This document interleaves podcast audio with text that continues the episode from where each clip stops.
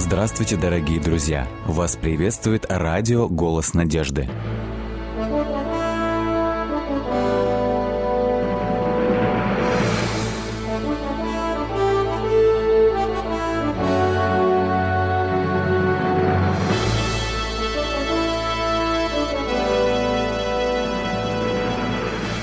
Вас приветствует радиотелецентр «Голос надежды».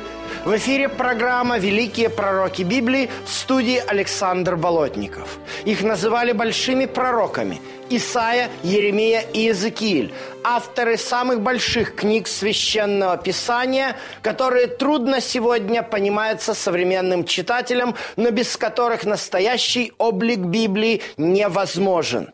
Передача четвертая. Еремия, пророк-страдалец. Последнее время пророк Еремия стал особенно популярным. Его цитируют в связи с событиями вокруг Израиля, которые зачастую являются определяющими в современной международной обстановке. Это все связано с тем, что начиная со второй половины XIX века евреи начали активно скупать земли у Османской империи на территории Палестины, которая тогда принадлежала Османской империи, но за две тысячи лет до этого была частью еврейской родины.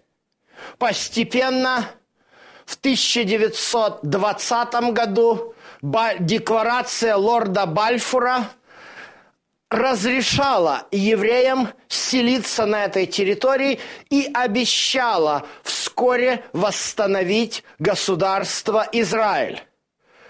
В 1948 году это государство было провозглашено. С тех пор вокруг этого вопроса идет непримиримая война. Вот почему очень многие христианские проповедники обращаются к книге пророка Еремии, потому что связывают надежды на возвращение евреев на свою историческую родину с событиями последнего времени. Лично для меня было весьма удивительно. Еще до того, как я уверовал в Иисуса, как в моего Спасителя и Мессию. Ко мне подходили многие христиане и спрашивали меня, когда же я, наконец, уеду в Израиль. Для меня это было удивительно, потому что я знал, что есть еврейские организации, такие как Сахнут, которые помогают евреям из разных стран вернуться на свою родину, совершить алию. Но при чем здесь христиане, я не понимал.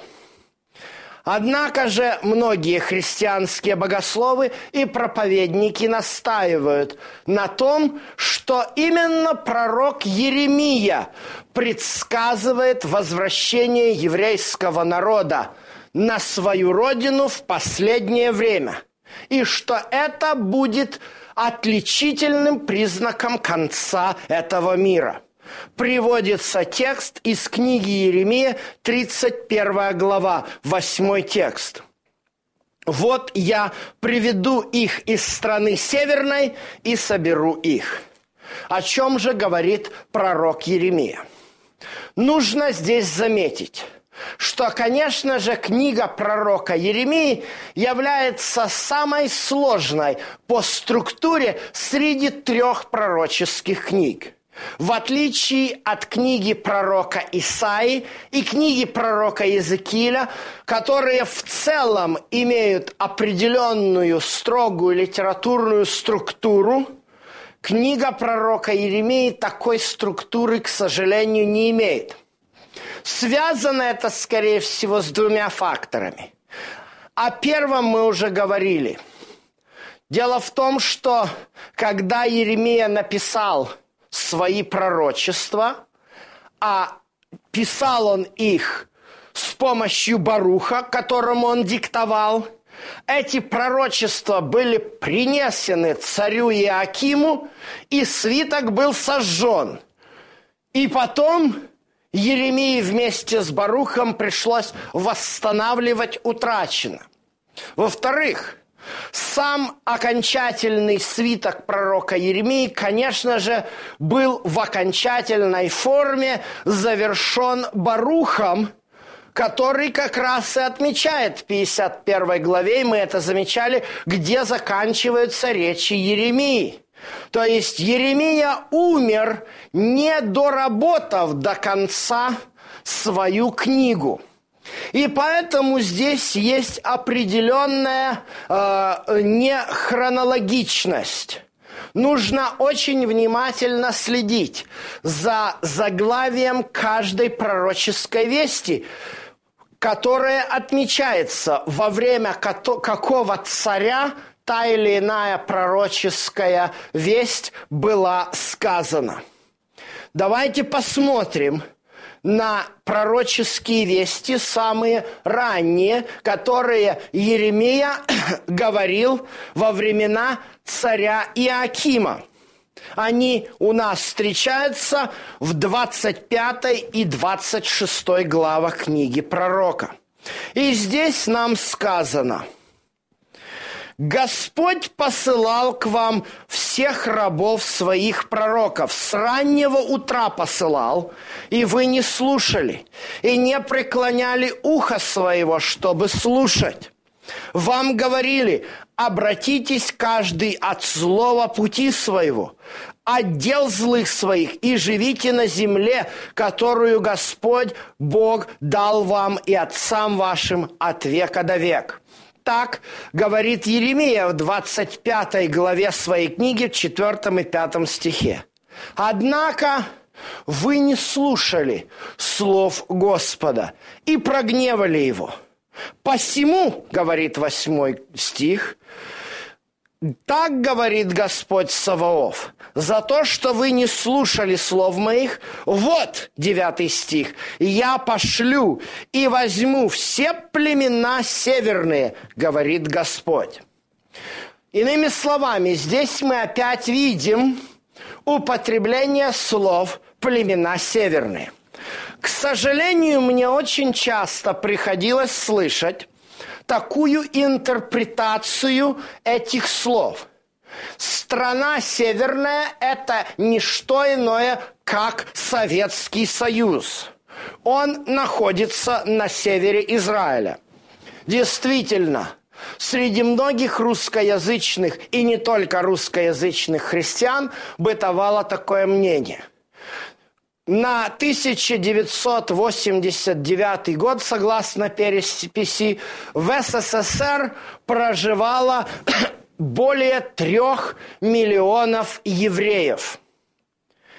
И сразу же после э, того, как был открыт железный занавес, началась массовая эмиграция. До этого, кстати, тоже было две волны эмиграции – в 70-е годы, однако они были очень ограничены. Советское правительство не выпускало евреев из страны. И поэтому западные средства массовой информации, мировая общественность и диссиденты Советского Союза прикладывали все усилия для этого. Но из трех миллионов э, советских евреев – в Израиль выехало меньше половины. Очень много евреев переселилось в США, а также в Германию. В чем же дело? Проблема здесь вот в чем. Действительно, Советский Союз находится на севере от Израиля. Но он также находится на севере от очень многих других стран – Поэтому данная интерпретация, что Бог соберет всех евреев Советского Союза и переселит их в Израиль, является, ну, что ли, типа попаданием пальцем в небо.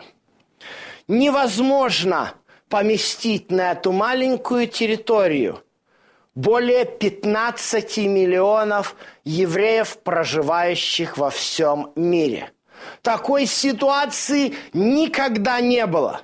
даже в первом веке нашей эры, во времена Иисуса, 60% еврейского населения проживали за пределами Иудеи существовали огромные иудейские диаспоры по всему Средиземноморью, по всей Римской империи и даже в Персии и дальше того. Поэтому, скорее всего, Еремия явно не имеет в виду Советский Союз. А в 25 главе 9 стихе Еремия дает конкретное определение, что такое племена северные. Написано, еще раз читаем, возьму все племена северные, говорит Господь, и пошлю к Навуходоносору, царю Вавилонскому, рабу моему, и приведу их на землю сию, на жителей ее, на все окрестные народы. Совершенно истреблю их и сделаю их ужасом, посмеянием и вечным запустением. Прекращу у них голос радости, голос веселья, голос жениха, голос невесты, звук жерновов и свет светильников. Это выражение уже неоднократно встречается встречается в книге пророка Еремии. Но сейчас Еремия конкретизирует, кого Господь будет использовать. Он будет использовать царя Навуходоносора. Почему Вавилония называется племенем северным? Очень просто – Несмотря на то, что современный Ирак, это место, где находится Вавилон, находится по прямой на восток от Израиля, попасть из Вавилона в Иерусалим в древние времена напрямую было невозможно. Это был слишком длительный переход через пустыню. Поэтому все маршруты, все торговые пути из Месопотамии в Восточное Средиземноморье проходили по так называемому плодородному полумесяцу. Вверх по реке Ефрат, через перевалы в Сирии и с севера, со стороны Галилейского моря, спуск на Израиль. Вот почему этот враг назывался племенем северным. Интересно заметить, что неоднократно Еремия предсказывает вавилонское пленение и призывает израильский народ покориться этому. Посмотрите, 27 текст, еще 27 глава еще одна пророческая весть, которую Еремия изрек в дни правления Иоакима в самом начале царствования его. Так сказал мне Господь, 27 глава, второй текст. «Сделай себе уж узы и ярмо, и возложи их себе на шею» пошли такие же к царю Идумейскому, к царю Моавицкому, сыновьям Амоновых, царю Тиру, царю Сидона, а также пошли пришедших в Иерусалим к Сидекии, царю Иудейскому – Здесь, в этой 27 главе, происходит некая такая анахроническое повествование, потому что ту же самую весть говорит Еремия как царю Иоакиму, так и впоследствии будет ее говорить царю Седеки, о чем сказано в 12 стихе. Язык Еремия призывает покориться царю Навуходоносору. Господь говорит здесь, я сотворил человека, я сотворил землю, я хозяин всего. Я наказываю вас. И поэтому отдаю все в руку царя Вавилонскому. А если какой народ, восьмой текст, не захочет служить ему и не подклонит вы своей, как написано в синодальном переводе, под ярмо царя Вавилонского, я накажу народ этот мечом, голодом и моровою язвою, доколе не истреблю их. Господь сделал свой приговор. Приговор произнесен, и Бог его явно отменять не намерен.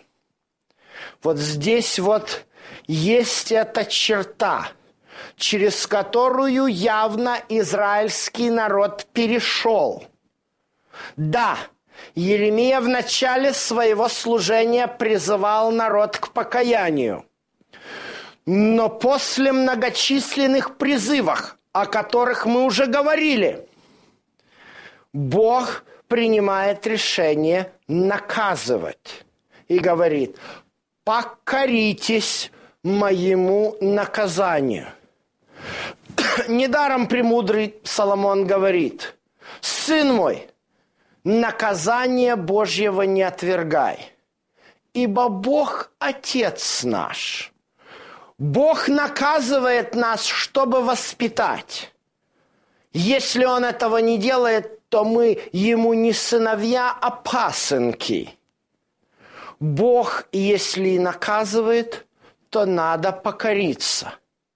Именно этого желают родители – воспитывающие своих детей. Если уже родитель определил своему сыну или дочери вот такое наказание, всякий серьезный педагог и консультант говорит, не вздумайте менять свое решение.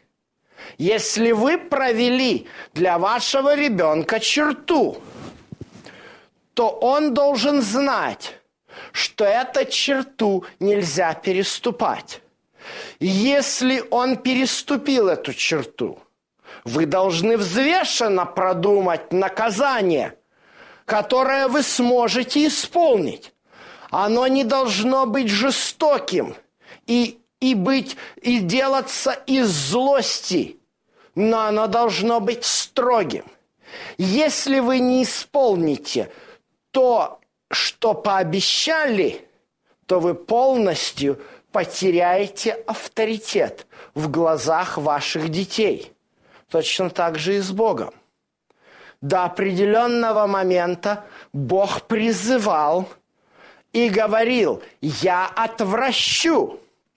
Мы уже читали с вами неоднократно 18 главу пророка Еремии – где Еремия говорит, если я о каком-то царстве или народе скажу, что поражу и накажу его, но они покаятся, то я не наведу наказание. Но это было раньше. Народ не обратился и не покаялся. Сейчас Бог говорит, пожалуйста, с покорностью примите мое наказание – если Бог этого не сделает, его авторитет будет навсегда потерян на земле. К сожалению, народ не внял. К сожалению, вмешивались здесь определенные пророки. Как сказано в девятом стихе – не слушайте своих пророков, своих гадателей, своих сновидцев, волшебников, звездочетов, которые говорят вам, не будете служить царю Вавилонскому. Ибо они пророчествуют вам ложь, чтобы удалить вас из земли вашей, в которой я изгнал вас, и чтобы вы погибли. Народ же, который покорит выю свою под ярмо царя Вавилонского и станет служить ему, я оставлю на земле своей, который говорит Господь, и он будет возделывать и жить на ней. Вот какие условия ставит Бог. Однако Израиль не слушает. Когда Еремия говорит эти слова приговора Божьего царю Иоакиму, его хватают и арестовывают. Об этом в 26 главе красочно написано.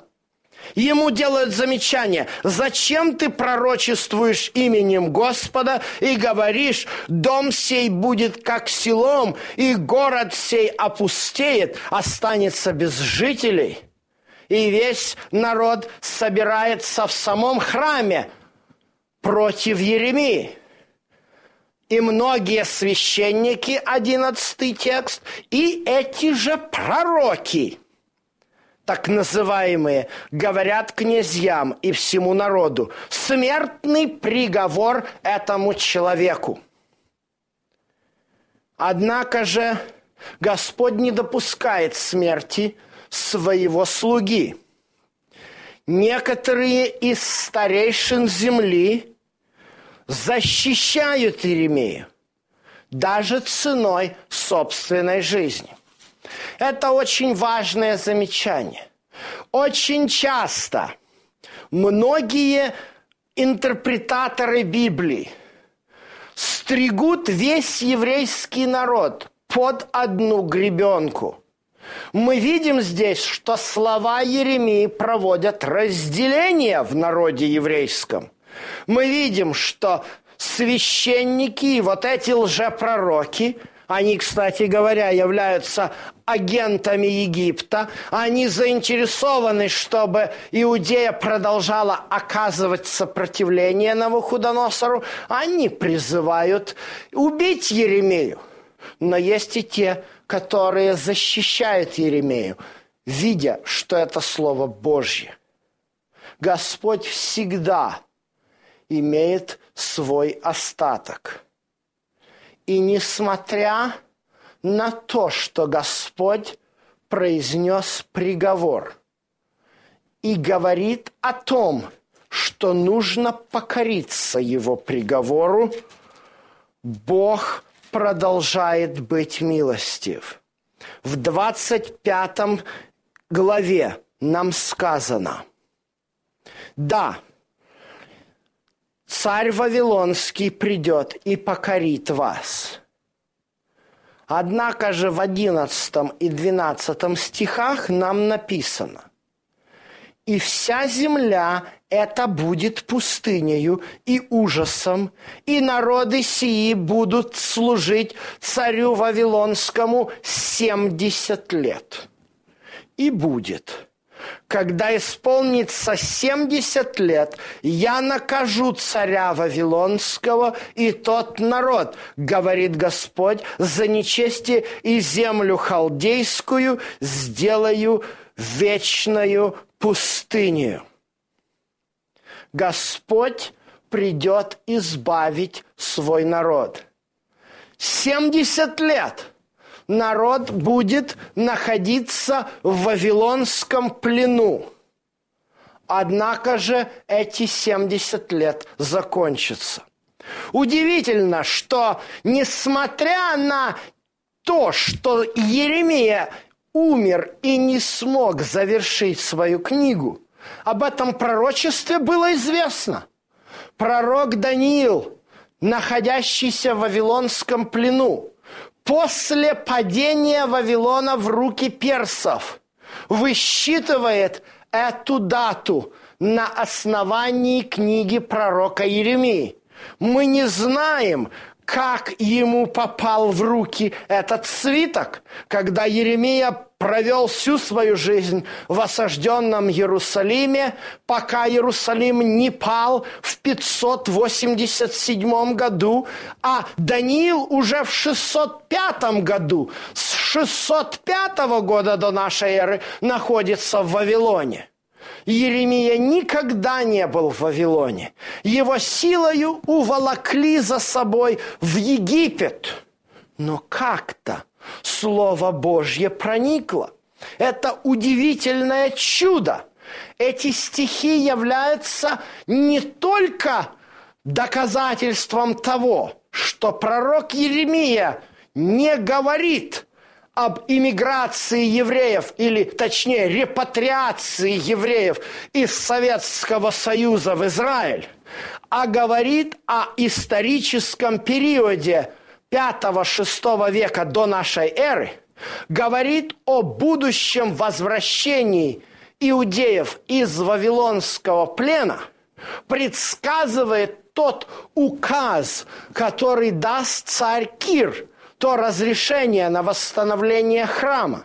Кстати говоря, о царе Кире также пророчествует Исаия за 150 лет до этого события.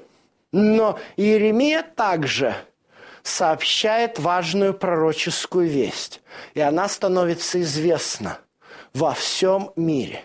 И Даниил знает о ней и высчитывает. Это великое чудо. Мы не знаем, как Слово Божье сохранилось в этом мире. Но на этом примере, как пророк Даниил читает книгу другого пророка, которого никогда не видел, но признает его пророчком, мы видим, что Бог управляет процессом создания Библии.